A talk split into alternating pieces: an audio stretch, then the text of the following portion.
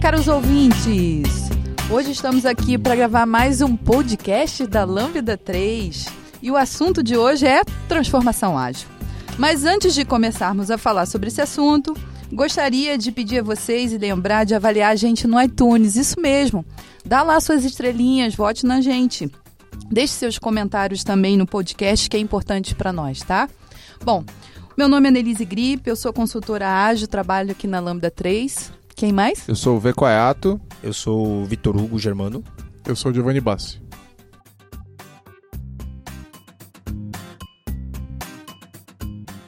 Você vai ouvir mais um podcast da Lambda 3. Continue acompanhando nossos podcasts e tenha acesso a conteúdos sobre tecnologia, diversidade e muito mais.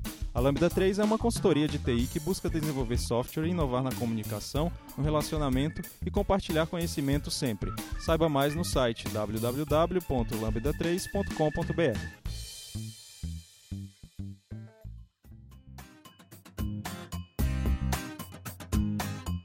Bom, é, eu acho que para a gente começar essa história de. essa discussão sobre transformação ágil, acho que é bom perguntar mesmo: é, e aí, o que é? De comer? É de passar no pão? É de instalar na empresa? É um, uma, algo para você colocar no seu, no seu último servidor no rack do, da, sua, da sua nuvem? Para que serve esse negócio? E do que, que a gente está falando quando a gente fala sobre transformação ágil? Lembrando que se você não sabe o que é agilidade, a gente já fez um podcast sobre isso, então volta e ouve lá, né? Porque nós não vamos falar que é agilidade de novo, tá? Eu acho que, lembrando disso, transformação ágil é o processo de se tornar ágil.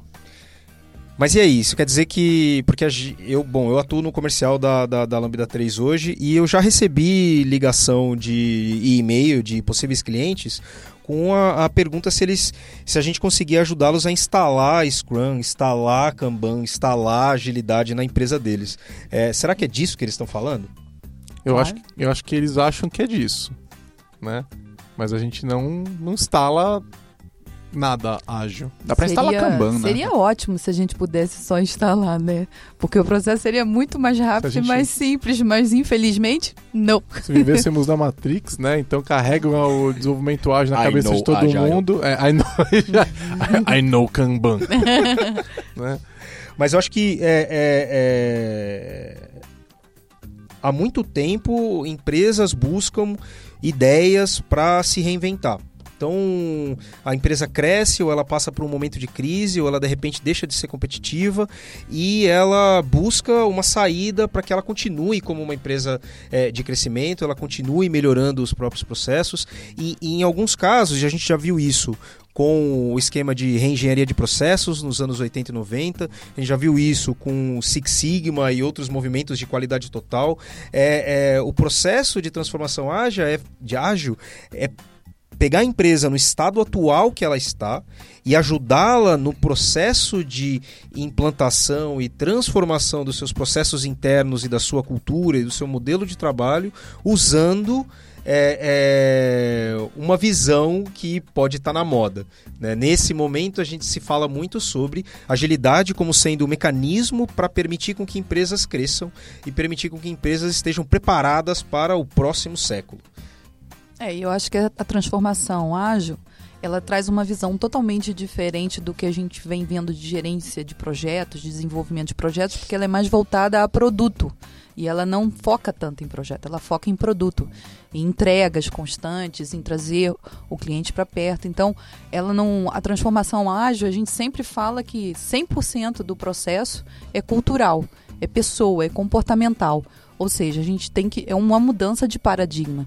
Então, por isso que a gente está brincando sobre. Ah, eu tenho lá um software que eu implanto, né? A transformação ágil, porque é muito mais complexo dependendo do ambiente que a gente está interagindo mesmo se ela for técnica, né? Mesmo quando o assunto é técnico, então quando a gente fala de utilizar TDD, por exemplo, ele é principalmente cultural, porque a resistência para ele é uma resistência cultural do que as pessoas aprenderam de que, que elas não devem testar, ou que somente testadores devem testar, ou que é, elas devem testar depois, né? Então, mesmo uma mudança técnica também é uma mudança cultural. E um, um outro ponto interessante é que é uma mudança disruptiva. E a gente vem de uma série de mudanças é, nesse ambiente de gestão de projetos que elas são evolutivas né? E a gente pode até argumentar se elas são boas ou ruins aí ao longo do, de, desses, desses anos todos que vieram aí ao longo da, antes da agilidade, continuam vindo, alguns dessas, novi, dessas novidades elas estão vindo ainda, né? Elas tentam aparecer novidades aí nesse mundão de gestão de projeto, RUP, etc. Ainda continua aparecendo coisa nova e, e igualmente ineficiente, né? Então, é, só que quando a gente fala de agilidade, a gente está tendo uma disrupção, né? Não é uma evolução, é muito de uma revolução. Vocês não acham? Então, mas quando é, eu, eu concordo com isso, assim. E para mim a, a visão que eu tenho diferente de, de, de que é consultora e trabalha com isso diariamente, é, ajudando clientes a fazer essa transformação, e, o, o Vitor Hugo, que eventualmente tem que vender essa transformação. A visão que eu tenho é que, é, até o que o Giovanni falou, é uma mudança disruptiva. Então ela, ela, ela gera uma. A, ela vai possivelmente gerar um, um, desconforto, uma mudança, uma transformação, uma evolução, uma revolução, o, como, como a gente quiser chamar isso. O quanto uma empresa, um time, uma área, um departamento, é, ele, ele precisa querer isso de fato para que seja possível. Porque eu, eu, tenho a impressão de que isso mexe. É, é, é, primeiro, é possível eu ter simplesmente um único time ágil é, dentro de uma empresa ou eu preciso transformar toda essa empresa e qual é o tamanho desse impacto? Assim, o quanto todo, toda a corporação tem que estar comprometida com isso? É, na verdade, quando a gente começa a fazer a implantação, é sempre um modelo de espelhamento. Então, você coloca sempre uma célula, duas células funcionando como se fosse uma experimentação, até para as pessoas que estão de fora avaliarem esse impacto. Tipo, é normal a gente chegar numa empresa formal, ver o pessoal que está trabalhando com agilidade, lá uma, um, um, grupo, um time, dois times que estão trabalhando sorrindo, integrando, conversando, fazendo pair programa, sentando do lado, tirando as dúvidas. E é normal que você veja o outro lado das pessoas trabalhando ali no seu nicho, né, com a cara enfiada ali no computador, sem falar, sem trocar, sem se levantar. Então é normal que quando essas pessoas estão nesse modelo de gestão é, num, num, quadrado, né? Ou seja, eu só trabalho se eu receber uma demanda, eu não, não trabalho com proatividade, mas que ela quer mudar, elas começam a ver o ágil como uma forma assim, há uma saída para mim, ela consegue, começa a se identificar com isso. Tá, legal. Deixa eu, deixa eu aproveitar e pegar esse gancho da, da Annelise e fazer uma pergunta, que é, me, me parece que na, na, na descrição que a Annelise trouxe para a gente aqui, a gente está falando do, do ponto de vista de transformação ágil como tendo uma visão sobre as pessoas que estão trabalhando na, na empresa e como elas se interagem umas com as outras. Tá? E, e isso, é, é, de certa forma, eu vou, vou, vou, questionar um pouco essa, essa, essa ideia é, sobre a ótica de que, para a empresa em si, será realmente que isso importa? Será que é, uma empresa hoje topa fazer uma transformação ágil só pelo fato de que ela quer o, o, time trabalhando, trabalhando melhor, só pelo fato de que, ou parecendo que está trabalhando melhor, mais feliz, mais engajado, será que isso é motivo suficiente para a gente ver empresas de diversos tamanhos, e, e, hoje a gente pode ver aí em todas as áreas, de bancos a é, é, fábrica, empresa de software, empresa de seguro, de saúde, indo, seguindo por esse movimento, será que todas essas estão buscando somente é, é ter, ter, terem ambientes que são mais tranquilos de se trabalhar? Eu acho que o que eles estão buscando é resultado. Eles querem entregas melhores. Eles estão com alguma dor, né? ou eles estão vendo alguma oportunidade, mas em geral é dor mesmo, né? E eles querem essa, essa, esse resultado que tanto se ouve falar, né? A gente lembra quando falava uns 10 anos atrás que a gente conseguia times 400% mais velozes, lembra disso? Eu sou auditor ISO 9001, já ouvi bastante é, esse, esse, esse papo aí. Exatamente, eu acho que esses números são muito sedutores, né? Então, quando uma empresa é, de qualquer tamanho ela fala eu quero ser ágil, eu acho que o primeiro motivo que isso vai ser discutido é porque tem essa promessa de é, de, é, de, produtividade, que tem. É, além da produtividade, tem a promessa de que a gente vai conseguir fazer coisas que a gente nem consegue fazer hoje, de que a gente vai ter uma, uma qualidade muito melhor na entrega, de que a gente vai ter entregas mais constantes. Tudo isso são promessas muito sedutoras. Então, esses resultados eles são a, o, o, que leva as empresas inicialmente a, a, a, buscar isso, né? Quando a gente não tem aquele ajaio de guerrilha, né, que começa por baixo, tal. Eu estou falando quando a empresa de fato vai adotar um, uma, um processo de transformação que engloba, vamos lá, desde um pode ser um departamento, pode ser a empresa toda, mas quando ela de fato quer ir nessa direção. são essas promessas de grande melhoria, né? O que leva a empresa inicialmente a, a contratar uma consultoria ágil de implantação é realmente é isso. É ter uma visão tipo, o meu produto tem que chegar no mercado mais rápido, eu tenho que lançar os meus serviços com mais qualidade.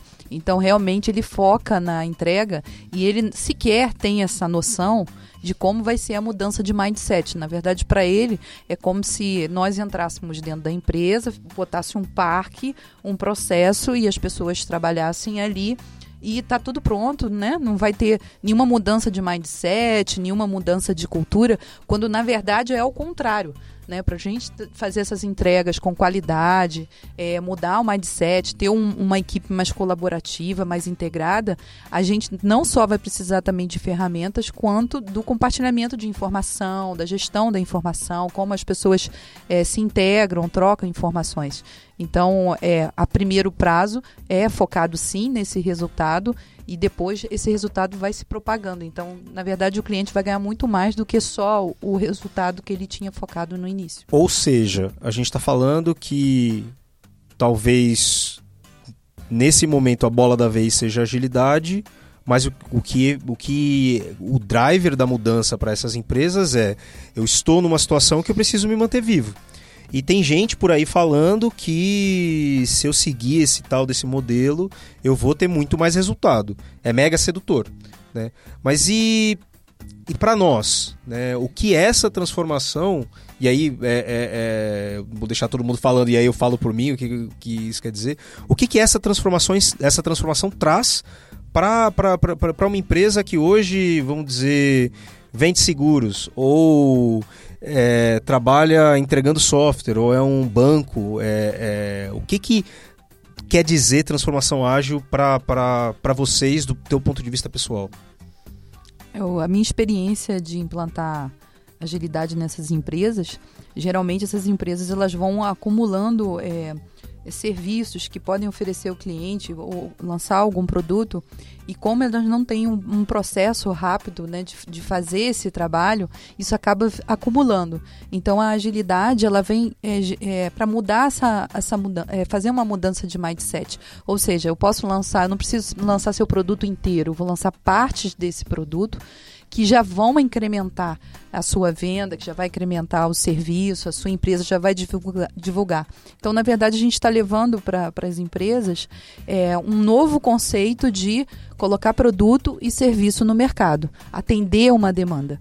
Então, para mim, fica aí essa resposta. Para mim também tem a questão de qualidade de vida, né, para as pessoas, aonde uma pessoa que às vezes estava até desistindo de trabalhar no, onde ela está, querendo mudar de emprego, tá ela passa a considerar que aquele lugar volta a ser viável, né? Porque um, a gente ouve muito, é patente o problema que as pessoas têm com gerência de projetos, gerência em geral, né? Falta de colaboração, falta de esforço na, e foco na parte técnica e a, e a agilidade vai trazer tudo isso daí. Então, o impacto também acontece nessa frente pessoal, né?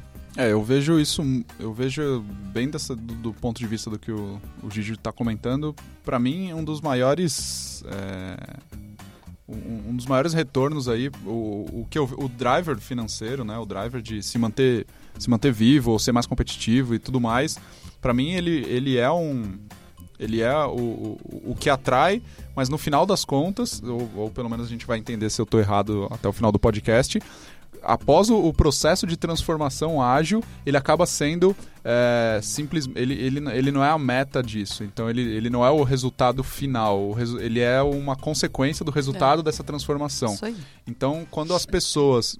É, eu vejo muito que a, essa parte do, do, do, do envolvimento, né? Então, a, a, as pessoas que estão trabalhando ali naquela empresa, naquele projeto, naquela área, ou, ou qualquer que seja a escala que isso esteja, esteja sendo feito, elas passam a, a fazer parte de alguma coisa um, um, pouco maior de novo. Assim. Não é simplesmente o, o trabalho diário que ele vai acontecer pro resto da sua vida até você morrer, porque é, é assim que as coisas funcionam. Então as pessoas, elas possivelmente passam a fazer parte de alguma coisa, de uma estrutura um pouco maior. Elas passam a ter um pouco mais de significado no seu dia a dia, na sua vida, no que elas estão fazendo. O, o, que eu faço tem algum valor, porque eu percebo esse valor na, na, nas minhas relações de trabalho aqui, no, no, meu processo de trabalho. O nome disso é desalienação, né? E ninguém gosta de ser alienado, né? Bom, para mim, é, transformação ágil é sobre estar apto para ser uma empresa que atua no momento atual. Então você, a gente está vivendo num ambiente de, em que a, a dificuldade de entrada no mercado para uma nova empresa é infinitamente mais barato do que há 10, 15 anos atrás.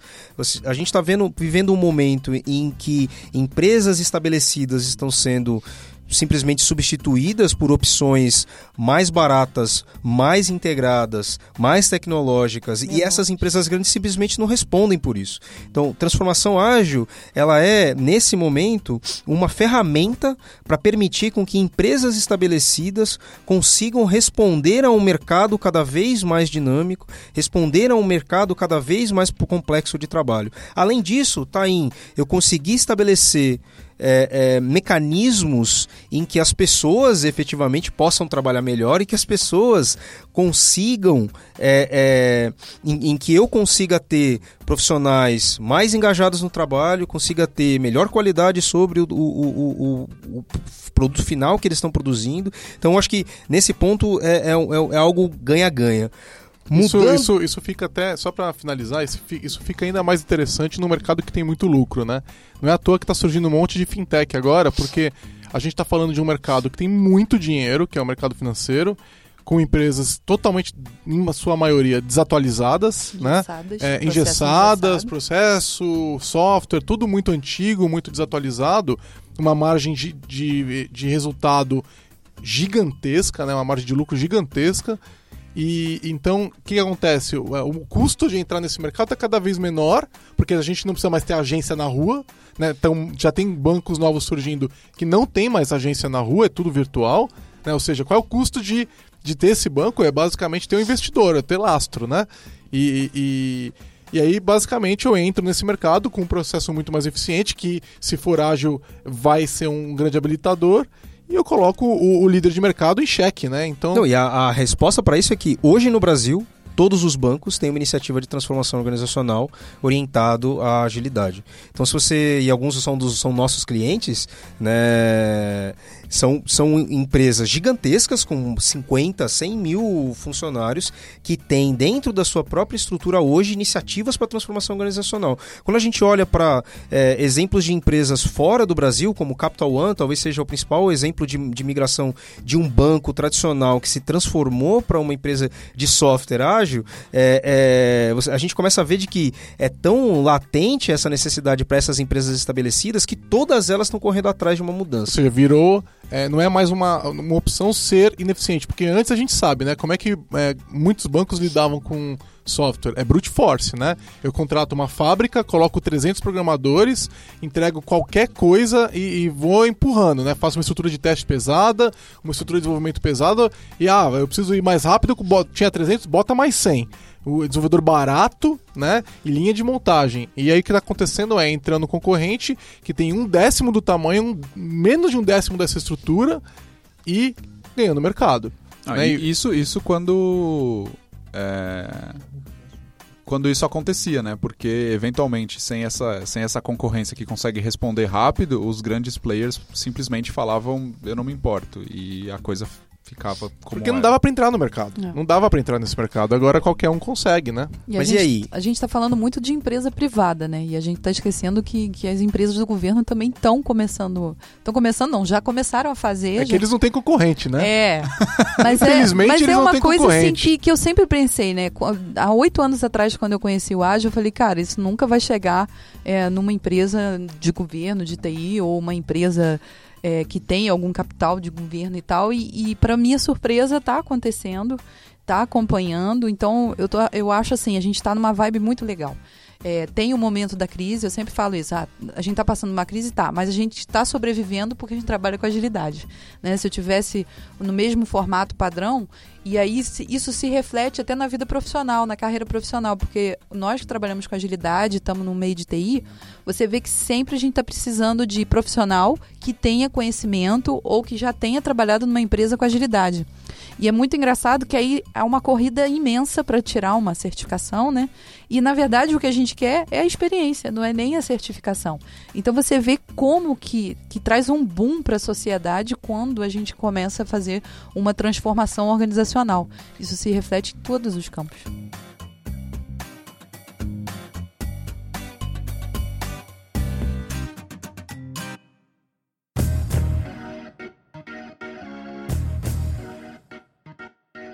Mas e aí? Será que hoje a gente tem é, casos reais, bons e ruins, tá? Para não, não ficar aquela coisa de que é, é, é bala de prata e resolve todos os problemas.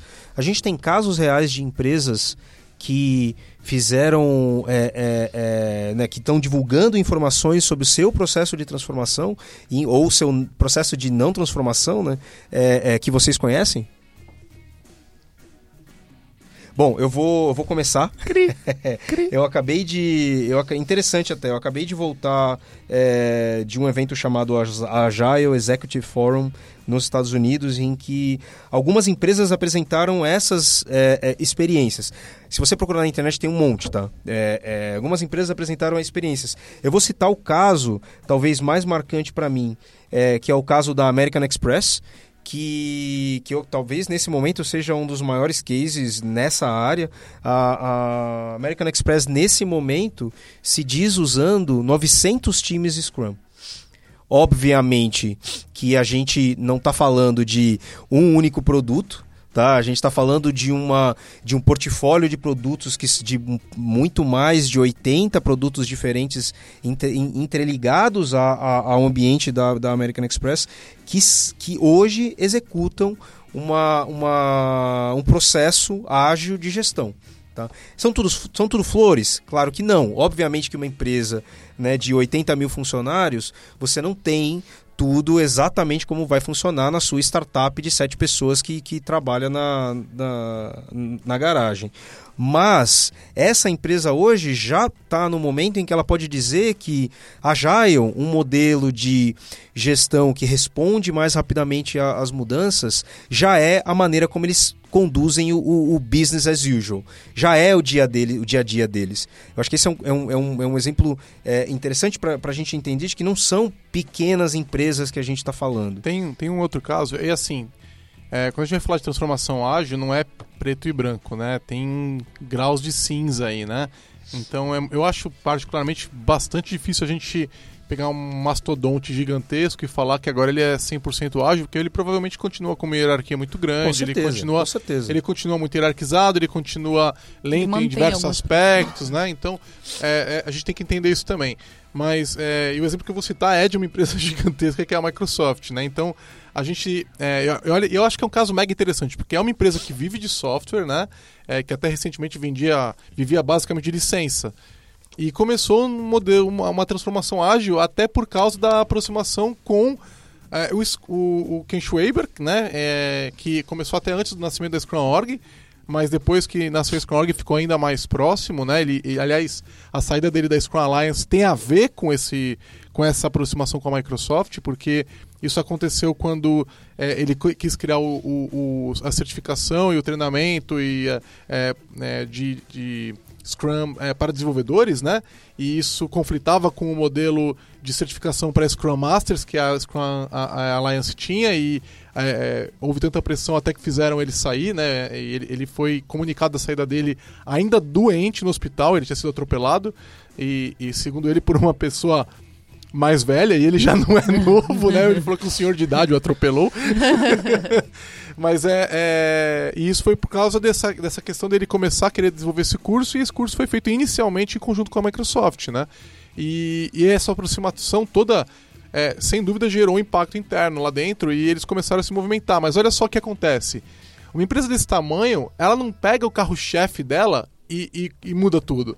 Então eles começaram em área. Eles não começaram Começa na. pequeno. Exatamente, eles não começaram no desenvolvimento do Windows. Menos impacto. Eles não começaram no desenvolvimento do Office. A gente não ouve, aliás, parece que esses times nem existem, porque a gente não ouve quem eles são, né? É. A gente não ouve nada sobre o processo de desenvolvimento deles, eles não fazem nada open source, eles estão, tipo, enfiados numa caverna e, e a gente não sabe de nada do que acontece, né?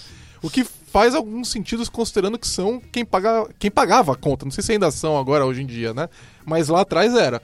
E aí a gente começa a ver essa mudança onde? Na, na área de é, é, produtos que são grandes também, é, para qualquer empresa de tamanho é, normal é gigantesco, mas que para eles era pequeno. Eles começaram as mudanças no- nos times de desenvolvimento da plataforma web, que é o Aspinet, eles começaram no- no- na plataforma de, do, do que hoje é VSTS, né, no TFS, lá o sistema de gestão de projetos e código e tal. O- na época, para quem lembra, o TFS andava num ritmo extremamente lento, com cadência de entrega de dois anos, três anos. E agora tem entrega a cada seis semanas. Os caras, eles, eles, eles até fizeram um post sobre isso, explicando que eles fizeram uma adaptação do Scrum, eles entregam a cada seis semanas, se eu não estou enganado, acho que agora diminuiu um pouco, mas era, no começo era a cada seis semanas, e eles detalharam o que eles faziam.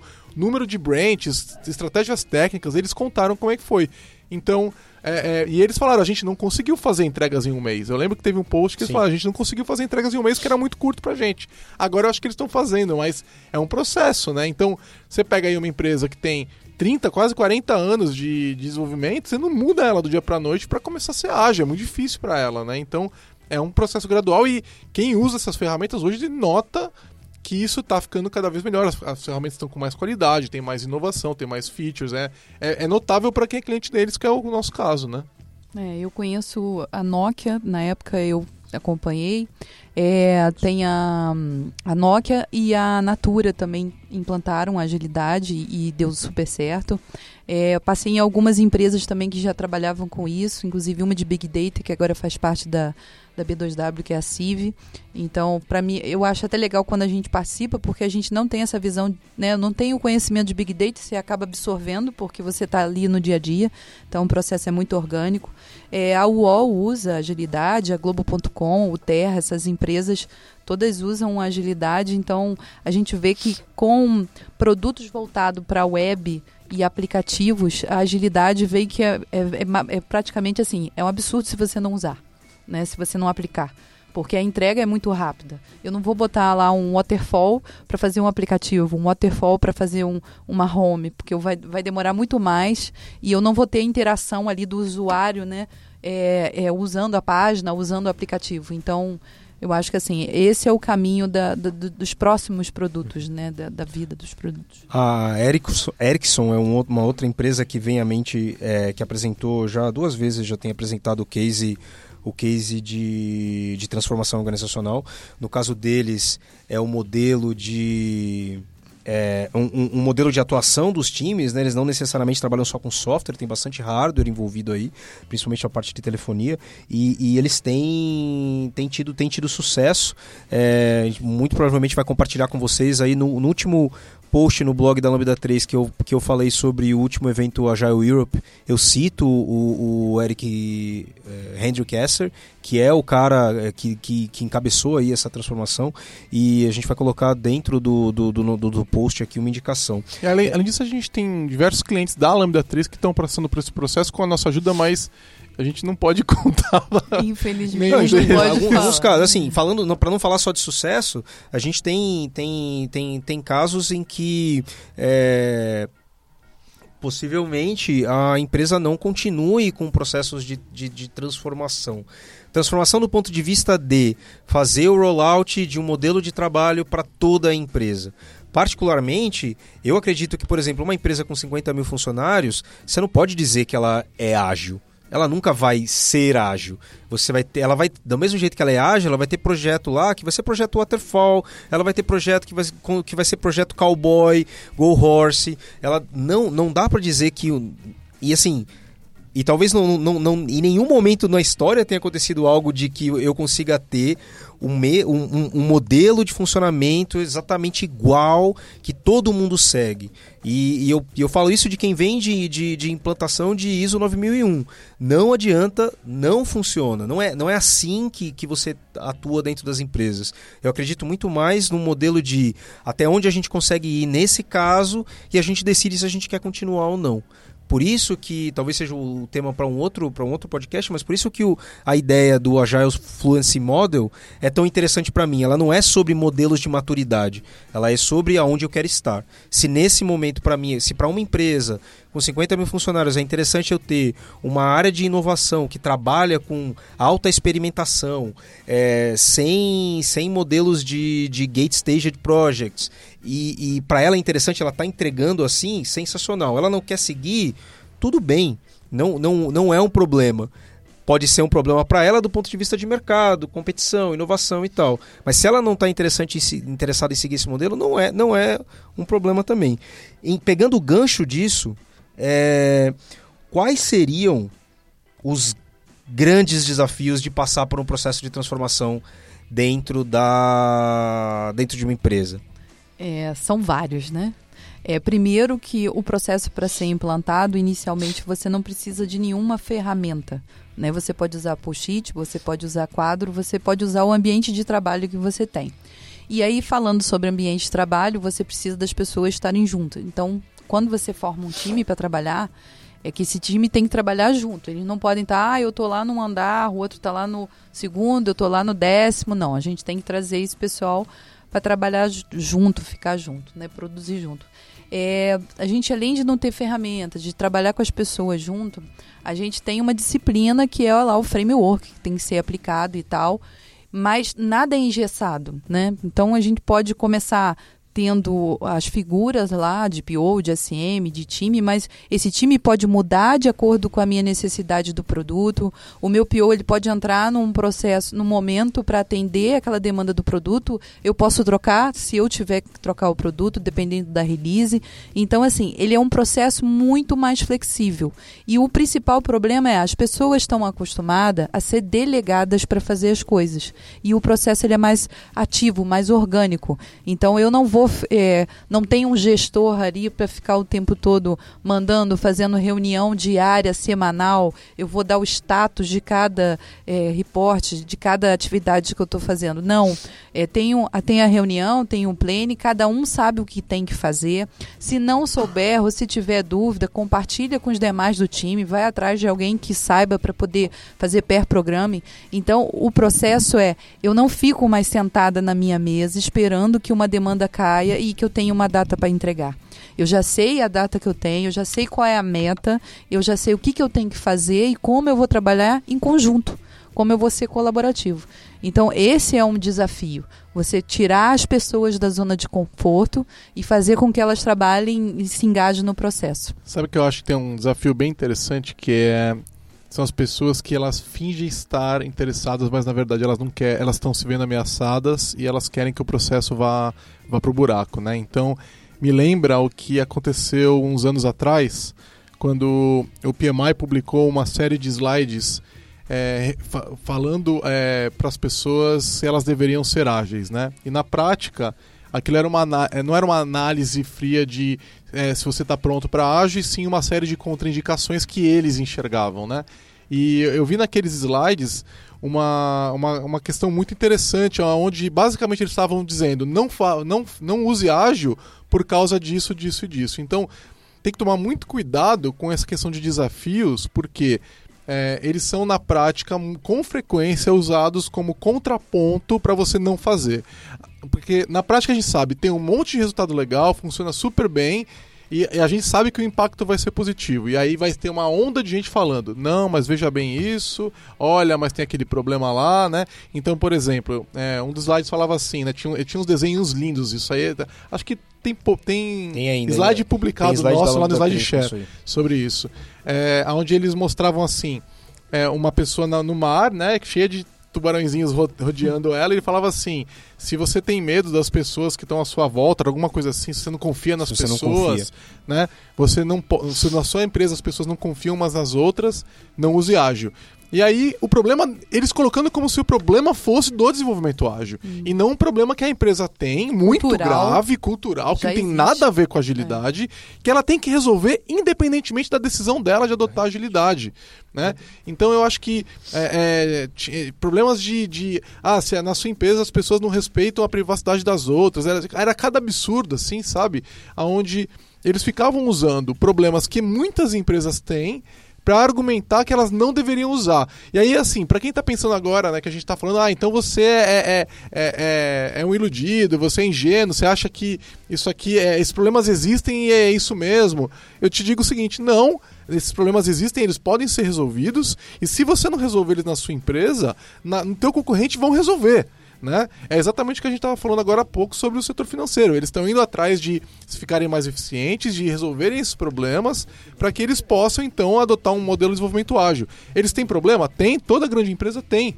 E eles estão resol buscando resolver esses problemas. Os que não conseguirem resolver esses problemas que existem, vão ficar para trás. Então, muito cuidado com desafios, porque desafios são pra, estão aí para ser superados, são parte de um problema maior que às vezes você tem.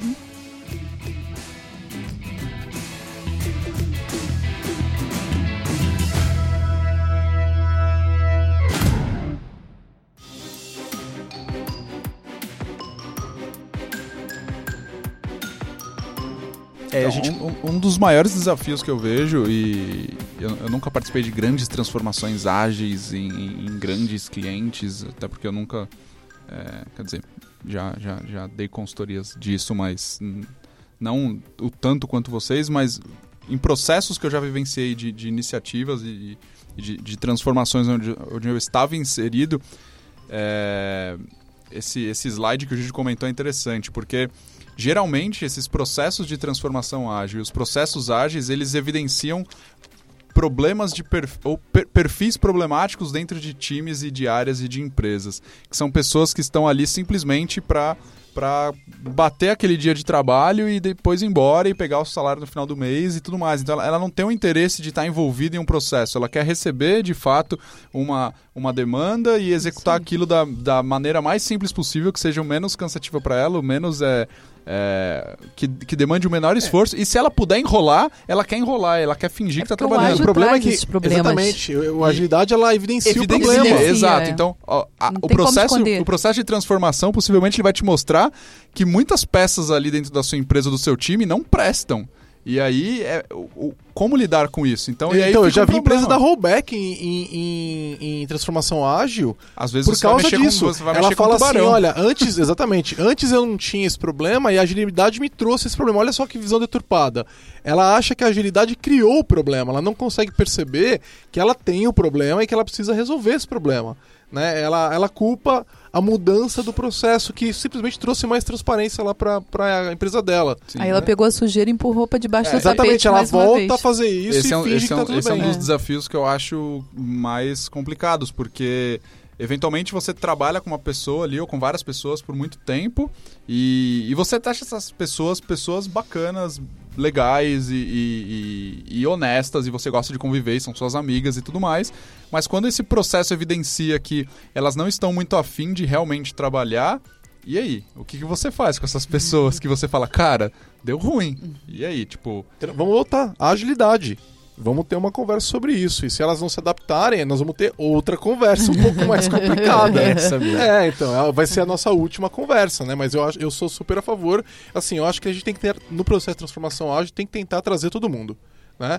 Tem que dar espaço para todo mundo É, continuar mas no geralmente barco. essas pessoas elas vão, elas vão saindo, elas mesmas vão sa- ou elas viram Ela- é- sabotadores. elas- É, ou elas é. viram sabotadoras, isso acontece também. Porque, tipo, quando tem um grupo lá, umas sete pessoas trabalhando e ela não quer trabalhar, ela não quer fazer, o próprio grupo vai começar, o próprio time vai começar a cobrar.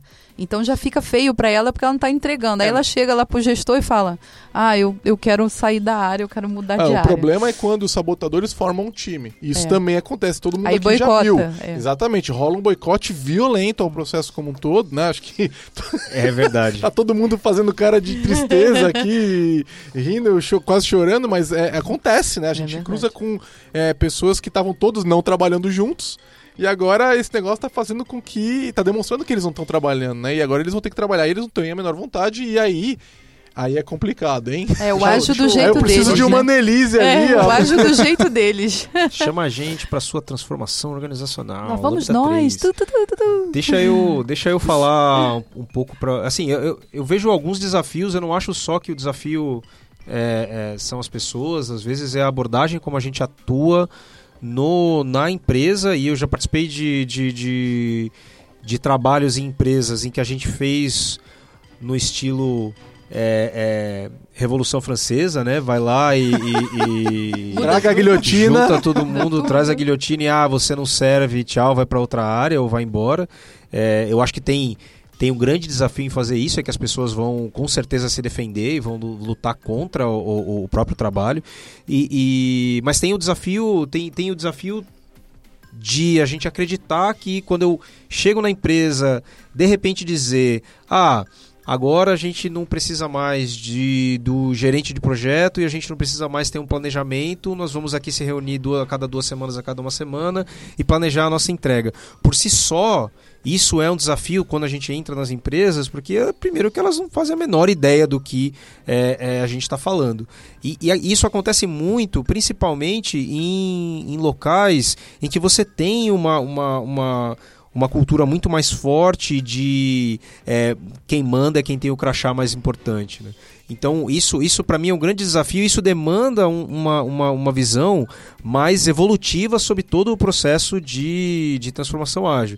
Então, ter uma postura mais sobre vamos olhar aonde a gente está ah, nesse momento e a partir daí fazer, né, visualizar o que a gente está fazendo e ver como melhorar ponto a ponto é mais interessante do que de repente eu tentar convencer um milhão de pessoas. Só que isso não impede o outro desafio, que é esse desafio de de repente o cara se ver sem, sem poder ou ele se vê sem influência dentro do time.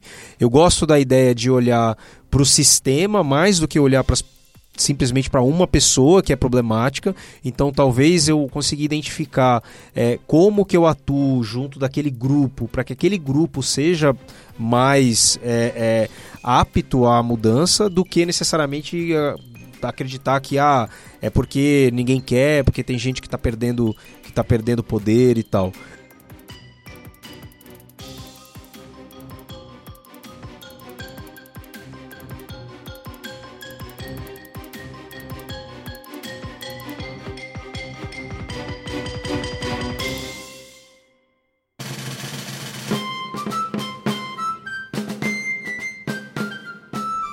Mudando rapidamente de foco para a gente seguir seguir dentro do podcast.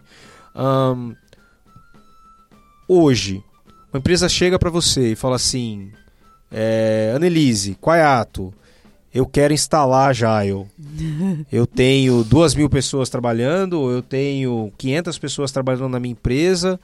É, quais são os processos em que vocês focariam de cara é, como sendo aqueles é, para iniciar o trabalho de, de, de, de transformação organizacional? Né? No que, que vocês olham primeiro quando você bota o pé numa empresa para falar sobre transformação organizacional? A primeira coisa que eu pergunto é qual o objetivo, né? Quer dizer, você está contratando transformação ágil para chegar a qual resultado? É, o que, que eu posso trabalhar, onde eu tenho carta branca, o que, que eu posso fazer e o que, que eu não posso fazer. Então, tem todo um estudo. Por exemplo, semana retrasada eu fui numa empresa que eu vou prestar consultoria. E aí eu cheguei lá e falei, beleza, a gente vai implantar agilidade. Por onde, qual o time é melhor eu começar? Já tem um time que já está querendo muito agilidade? Já tem um time que tem uma noção? É, o, qual o problema que a gente vai tratar? Né? O que, que eu quero diminuir? Porque, ah, eu quero diminuir lá o número de chamados, aí eu quero melhorar o meu, meu serviço, porque aí a central fica sempre lotada de atendimento. Então, como é que é esse processo, né?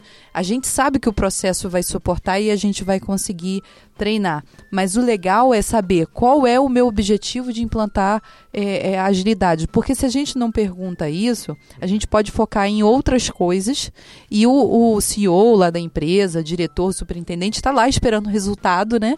E você rodou o primeiro sprint, você rodou o segundo, já rodou um mês, dois meses, três meses. E, claro, tem um tempo do time aprender a trabalhar. E você, na verdade, está entregando, é, é fazendo entregas, está tendo entregas, mas não é justamente aquilo que ele estava querendo. Então, se você não começa a atacar esses principais problemas, é, você, na verdade, não, não vende, né, até uma forma assim, com aspas, você não vende o ágil bem na empresa. Então, para mim, o principal é você está contratando a transformação ágil para quê? E o que, que você espera? Justamente para desmistificar essa. Ah, eu vou lá, vou instalar o ágil. Não é algo que você pega um chip, vai lá instala e, e tira e tá beleza, né? É uma coisa precisa de mais gente, de mais processo e tudo. É, acho que como o Gigi tinha comentado lá, lá inicialmente, quando não é, acho que é, não é exatamente o caso que a gente está falando aqui, quando não é aquela agilidade de guerrilha, né? Quando sei lá, pessoas ali dentro da empresa resolvem, vão vão fazendo essas coisas aos poucos, isso vai acontecendo, né? Quando vem de fato um, um, um elemento externo, geralmente uma consultoria, ou, ou uma pessoa, ou um conjunto de pessoas, de fato, quando é, aí o volume de, de, de trabalho é maior e, e tudo mais. Quando tem esse agente externo, o meu foco e, e, o meu entendimento é que geralmente tem um patrocinador ali dentro tem uma pessoa que está patrocinando essa iniciativa. Então, essa pessoa, ou ela tem uma dor, ou ela tem uma meta, alguma coisa onde ela quer chegar e não está não tá conseguindo chegar, e possivelmente isso também por si já é uma dor, ou ela tem de fato um problema muito grande ali para responder. E. E aí, e é óbvio que a agilidade ela também envolve umas outras, outras, outras áreas, né? Que é um pouco de entendimento de negócio, de processo, é, de, de, de, fluxo, de, de modelagem. Então, entendendo essa dor, essa necessidade, essa meta, esse objetivo, e aí, aí, você consegue mapear dentro daqueles processos áreas que você vai conseguir entender. Aí, como a Annelise falou, eventualmente é, é a área de atendimento, é a área de desenvolvimento de produto, é a área que tem a concepção de ideias, e aí a, a concepção funciona muito bem, mas esse produto final chega totalmente diferente do que é esperado, ou o, o time to market não atende. Então, em algum lugar, essa dor é mais latente e eu, eu, eu começaria por aí, com um alinhamento desse patrocínio. É, eu acho que não tem é um, uma fórmula de bolo aí, eu acho que é, tudo isso faz sentido. Tem um ponto que eu acho que também é interessante, que é um, legal de você começar, porque dá para você fazer mais de um desses, né? Em, você não precisa começar com um só, né? Sim. Até porque o consultor ágil, se ele for ficar fazendo só um, ele vai ficar parado o resto do tempo, né? Não, vai ficar, ah, fizemos um, agora senta e fica o dia inteiro Verdade. lendo artigos e vendo vídeos e é isso, né? Uhum. É, eu acho assim, tem uma coisa que eu acho muito interessante que é que dá para fazer logo de imediato, que é começar a discutir limitação de work in progress, né? Então, é, e, e possivelmente, dependendo do cenário, colocar uma iteração, iterações, né? Mesmo que inicialmente não dê para diminuir muito o tamanho da interação, mas pelo menos a ideia de fazer uma entrega em interações é muito interessante porque você coloca um ciclo de feedback ali que às vezes não existia, né? Verdade. Então, é, você falar, olha, eu não vou começar 10 demandas ao mesmo tempo. Eu não vou pegar 10 pessoas e colocar em 30 projetos. Começar né? a blindar um pouco o processo, Exatamente. Né? Então, começar a falar, meu, é economicamente estúpido colocar 30, é, 10 pessoas em 30 projetos. Né? É economicamente totalmente é, é, é, imbecil, não faz nenhum sentido, né? A única coisa, a única coisa que isso é, é, alcança é deixar os donos das 30 demandas felizes, mas todos eles vão ter respostas, é, vão ter entregas atrasadas, todos eles vão ficar pé da vida em algum momento. Então, é melhor você deixar alguns chateados e simplesmente trabalhar nos mais importantes, né? Então, diminuir a quantidade de trabalho em paralelo é, tentar focar nos itens é, possíveis de entregar no menor prazo possível para começar a ter é, feedback e é, resultados sobre esse investimento. Diminuir a quantidade de estoque de código, quer dizer, fazer análise e deixar lá, lá parado. Isso é outra coisa, né? Também work in progress, de novo. É, não, é, não fazer cascata.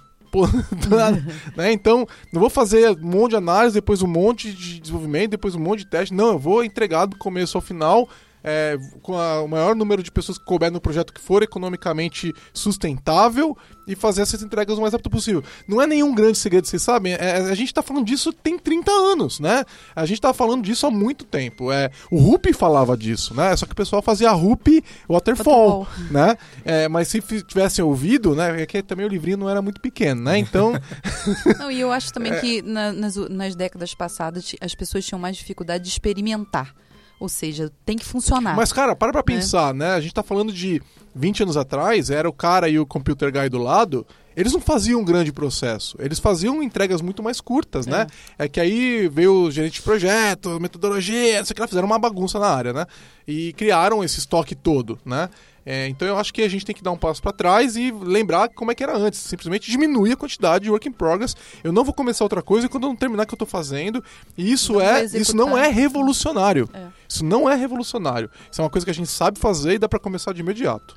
É, eu, eu gosto da ideia de, de você focar naquilo que você está fazendo agora e crescer a partir daí. Então, uma ideia de, de que você consegue, é, vamos de repente começar a visualizar o que a gente faz, o nosso processo nesse exato momento e constantemente revisar esse processo que a gente está fazendo nesse exato momento para pontos de melhoria. E para isso pode ser, é, eu posso focar de repente em melhorias relacionadas a código. Então, será que a gente consegue de alguma forma colocar código em produção de maneira mais rápida? Eu, eu, particularmente sou mega favorável do, do, do, do valor de que software funcionando é uma métrica de progresso dos sistemas. Então, é, será mesmo que a gente hoje, no meu processo em que leva seis meses para eu ter alguma coisa em produção ou dois anos como clientes nossos que, que a gente chegou para trabalhar e, e tinha o time inteiro já tinha saído e voltado dentro do projeto, três anos de projeto e não tinha nada em produção ainda. Será que isso não está aí um ponto para melhoria?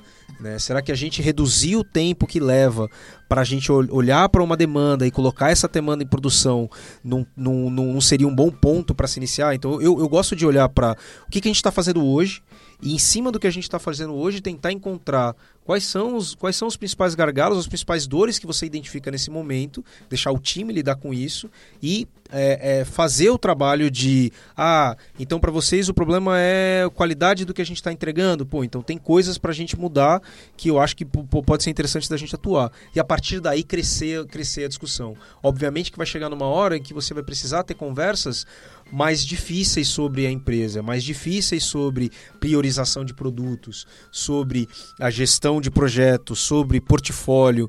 Só que antes disso, talvez a gente tenha que ter ali uma base de trabalho que me permita ser mais rápido no que eu estou entregando, me, me permita ter ambientes com, com ciclos de feedback mais curto, para que eu possa tomar decisões que são mais complexas dentro da minha empresa. É, o ciclo de feedback mais curto, é, essa questão que eu falei da, da- das iterações e do work in progress, é a parte mais técnica, né? Mas o ciclo de feedback mais curto para tudo.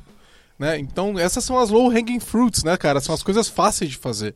Né? Vamos, vamos tacar feedback nessa galera e vamos analisar e fazer uma análise crítica em cima é, é, desses caras que a gente está recebendo de retorno que a gente não olhava para eles antes, né? É, E, e, assim, hoje você vai encontrar um milhão de formas de fazer isso.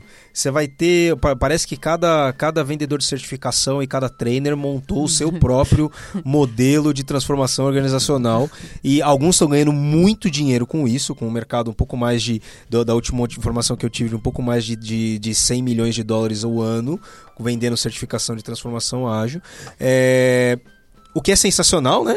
Vamos- Porque afinal de contas é um mercado, né? é o produto É, que deu certo. E aí a gente tem mais. aí, a gente tem aí uma, uma, uma série de, de, de, de frameworks, uma série de modelos, uma série de metodologias para fazer esse trabalho, tá? Sem, é, é, acho que sem, sem, sem se demorar muito, a ideia aqui nesse podcast não é comparar cada um dos modelos. É, uma coisa é clara, e- eu tenho modelos que são modelos que é, é, são prescritivos com relação à maneira como a gente vai atuar dentro do projeto, né? Então acho que talvez Safe seja o, o principal exemplo mais, mais, mais falado. É um modelo não ágil de implantar ágil. Isso, mas assim tem tem, tem, tem, tem coisas boas ali. É, é... Até no, no PMBOK tem coisas boas, cara. PMBOK tem coisas ótimas. Exatamente. É, E eu Então tenho, eu tudo. tenho modelos não tão, não tão é, é, grandes, né? Você tem modelos como o LES, como o, o próprio da, o Nexus da, da, da, da Scrum.org. E eu queria saber de vocês, assim, do que vocês já viram sobre isso. Como é que é a percepção de vocês sobre, esses, sobre, sobre, essa, sobre essa história? Eu acho que a grande sacada do ágil é que ele planeja e executa, né? E não fica guardando. O que nós vemos nos modelos passados ou dos modelos de, de produtos grandes, né? De, de muito comando e controle, projetos que precisam de muito comando e controle, tem muito dinheiro, é que nós vemos que se planeja tudo para depois começar. E aí, quando você começa a executar, o que você planejou já ficou obsoleto. Então, o dinheiro que você investiu já foi, já acabou. Então, o ágil, é, e o ágil e é, todos esses frameworks estão vindo agora, é, que as empresas estão até experimentando, porque eu sempre falo que o, o ágil, o Scrum, o Kanban, ele vem para trazer disciplina. Mas como vai ficar depois, você vai adaptar a sua empresa, você Sua vai realidade- adaptar a sua sua realidade. cultura. Pois é. Então nós temos lá o Spotify, que é um modelo que o pessoal fala bastante, que é muito legal.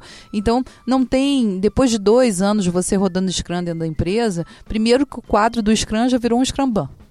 Né? Ele já começa a separar para o processo para ele ter uma visualização melhor do, do projeto, da entrega do produto. É, segundo, que já você não precisa mais da, daquela pessoa estar ali, daqueles perfis todos. Né? Você tem times já auto-organizáveis, você tem PO já que já compartilha com do- dois times, três times. Então, assim, nada é escrito em pedra. Né? A gente não tem nada escrito ali em pedra. A gente pode mudar. A gente não tem uma bula para seguir. Você vai fazer de acordo com a flexibilização e a cultura da sua empresa. Então, para mim, é, essa é a grande sacada. Ou seja, todas as pessoas são capazes de fazer um processo na sua empresa que vai entregar produto. Mas eu acho, aí tem o ágil que vem para trazer a disciplina e a mudança de mindset. Isso precisa acontecer e tem que, tem que ser a origem, para depois você chegar a outro destino. Eu acho que não faz nenhum sentido você começar um processo de transformação ágil é, de maneira não ágil. É, Óbvio. é, é um problema grave, né? O que está acontecendo é que tem gente comprando é, caixinha de transformação ágil, receita de bolo. Isso não existe, é um, é um modelo complexo demais para você fazer isso. E as pessoas estão comprando porque ele parece fácil, do mesmo jeito que parece fácil comprar O que entrega certifica- comprar rápido. certificação, etc, né? É. mais uma enganação que a gente está vendo no mercado e tem mais gente sendo enganado e é, é Tem o muita vida- gente ganhando dinheiro. tem muita gente ganhando dinheiro porque sempre tem as pessoas dispostas a ganhar dinheiro em cima da, da E bobeira dos outros, e né, A gente cara? tá gravando podcast porque a gente vive no amor. É, exatamente, né? Mas assim, eu- é, vender cocaína também dá dinheiro, né? Não é por isso que eu quero fazer isso, É. né? Então, assim, é, eu, eu acho que é, a gente tem que entender que não é um modelo simples, né? E que se você está disposto realmente a, a colher esses benefícios, você tem que entender que ele é difícil, transformação ágil é difícil, dói pra caramba, vai perder gente, vai dar um monte de problema, mas que vale a pena tentar tomar um atalho é simplesmente o atalho mais rápido para um monte de outros problemas que você não vai resolver de maneira tão simples e que não vão trazer os mesmos benefícios, entendeu? Então, é, minha, minha sugestão é vai atrás de entender o que, que significa um modelo empírico, o que, que significa é, tentativa e erro, ver que, é, os impactos disso tudo e, e, e- e para de se enganar, porque isso não vai dar certo. É, é, é o que eu, pra mim é o que eu chamo. Eu ouço muita gente falar assim: ah, mas você tem que entender que aquela organização ela tem tais problemas e tal. É o que eu chamo de agile derrota, né? Você chegou, você, você chegou no, no negócio ali, você assumiu que é difícil demais, então você vai fazer uma gambiarra, né? E pra mim isso é, é, é, é começar errado e é agile derrota. E vai carimbar como ágil para você não ficar E- fora e do isso vai- mercado. e você tá na carimbar de moda. ágil, você vai gerar um, outros problemas, porque outras pessoas vão achar que aquilo é ágil, né? É, você não vai conseguir alcançar um- um- uma agilidade legal, você vai ter uma série de outros problemas. é, e aí as pessoas vão começar a falar, e a agilidade não funciona, a agilidade tem Isso tal aí. problema. E, então, você só está causando problemas em. Por isso que eu não vendo cocaína, entendeu?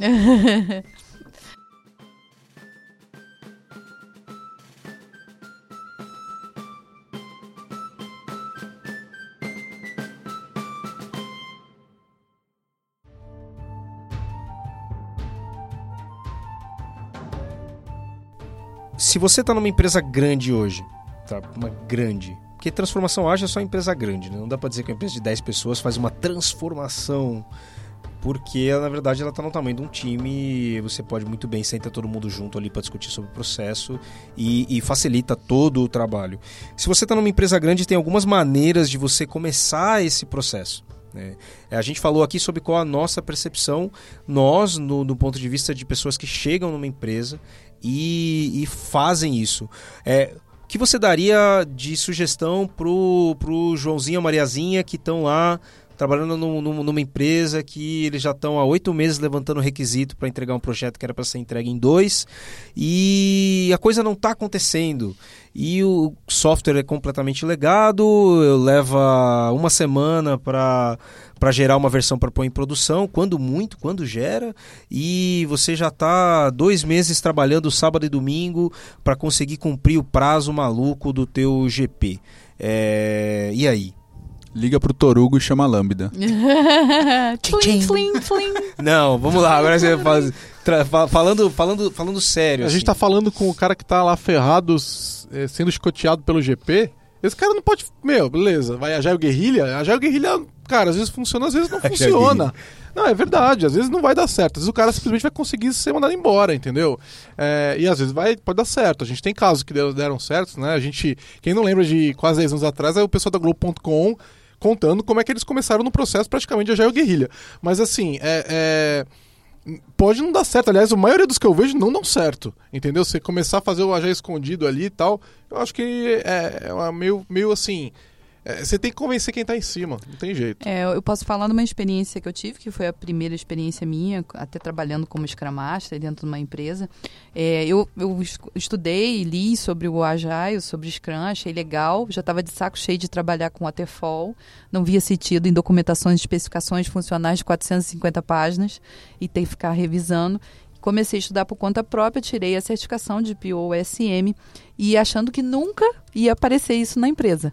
A empresa que eu trabalhava era a Oi, Telemar, é, só em TI tinham 800 pessoas. Então, tipo, nunca vai funcionar aqui, né? Nunca vai vir. E aí, eis que um belo dia, seis meses depois, é, teve uma mudança organizacional de direção e nós recebemos um diretor que tinha acabado de vir do Scrum Gathering de Amsterdã com essa ideia de agilidade e tal. E aí meu gerente falou: Nossa, eu tenho uma pessoa na equipe também que está assim. E aí nós fomos conversar, quer dizer, ele botou esse, o projeto, os projetos que ele colocou, ele colocou como meta dele de diretoria. A ideia foi comprada. A gente começou pequeno, depois fomos fazendo projetos maiores, grandes, entregas. E o Agile só não continuou porque, infelizmente, a, a, teve uma divisão lá de, de ações a Portugal PT lá comprou as ações e tal, e teve que fazer uma revisão no processo.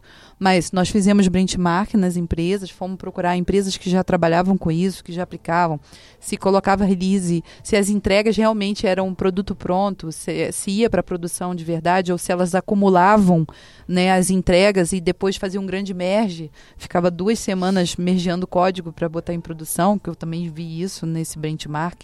Então, o que foi legal é, nós vimos tanto assim os casos de sucesso e os casos que, na nossa visão, você lendo, você tendo a teoria ali, não eram certos e as pessoas realmente ainda estavam fazendo isso e falavam que estavam fazendo agilidade. Então a gente teve, é como o Giovanni falou, a gente tem que vir de cima, não veio de baixo, não foi uma coisa que eu fomentei, porque eu sabia que eu sozinha não ia fazer mas teve alguém que foi fora do país, que viu que realmente funcionava, que comprou a ideia, botou isso como uma meta para poder funcionar. Então, os exemplos que eu tenho todos de, de, de trabalhar com agilidade sempre vieram de cima. É, eu acho eu que, acho que você tem... pode fazer num. É, é mais fácil convencer quem está em cima se você faz um ambiente isolado, num projeto menor ou num projeto extremamente complexo. Né? A gente pegou um isso, caso aí do Torugo, isso mesmo. um projeto onde era vida ou morte. E projeto vida ou morte é fácil de fazer. É. Porque tem um monte de recurso. Né? Então, aí. O que você precisar, ele te dá. O que você precisar, você vai ter, é. né? Então, é, a gente pegou um caso desse e era, era, é, foi fácil de começar. O cara falava que não dá. Aí a gente falava, ó, se não der, não vai entregar o projeto de vida ou morte. O cara, aí, vai, aí é morte. Ah, então tá bom. É, né? é bem mais fácil de, de, de, cuidar com o escopo quando o, o, emprego do cara tá na linha, né? É, é e a, a, a, às vezes o emprego do presidente da empresa tá na linha. Isso, né? então, então o presidente vai assinar caso foi o muito que, tranquilo o que da gente. Foi, foi bem fácil da gente discutir sobre um modelo novo de trabalho que não fosse waterfall porque a entrega era muito mais importante do que eu ficar fazendo é, é, atividade para inglês ver ou ficar enchendo linguiça para cumprir um processo que não serve para nada. Então foi interessante. Eu, na minha experiência, eu tenho experiência de fazer o Agile de Guerrilha por muito tempo, até porque trabalhando desde 2003, 2004 com esse negócio, é, já teve, era uma época que, se, que, que você falava, ah, eu quero fazer esse negócio chamado Agile, Extreme Program, o que, que é esse negócio aí? É de comer, não é? E então não, não dava para vocês não, não tinha a abrangência que tem hoje. Então, às vezes, para você falar para o cara que era importante você ter um, um, ambiente de build, você tinha que você montar um ambiente de build na sua máquina e mostrar para ele que aquilo estava importante e era funcionando. Uma pena que a comunidade ágil, nos últimos anos, se esqueceu muito da parte técnica e muitas das pessoas acabaram se movendo para a comunidade de DevOps.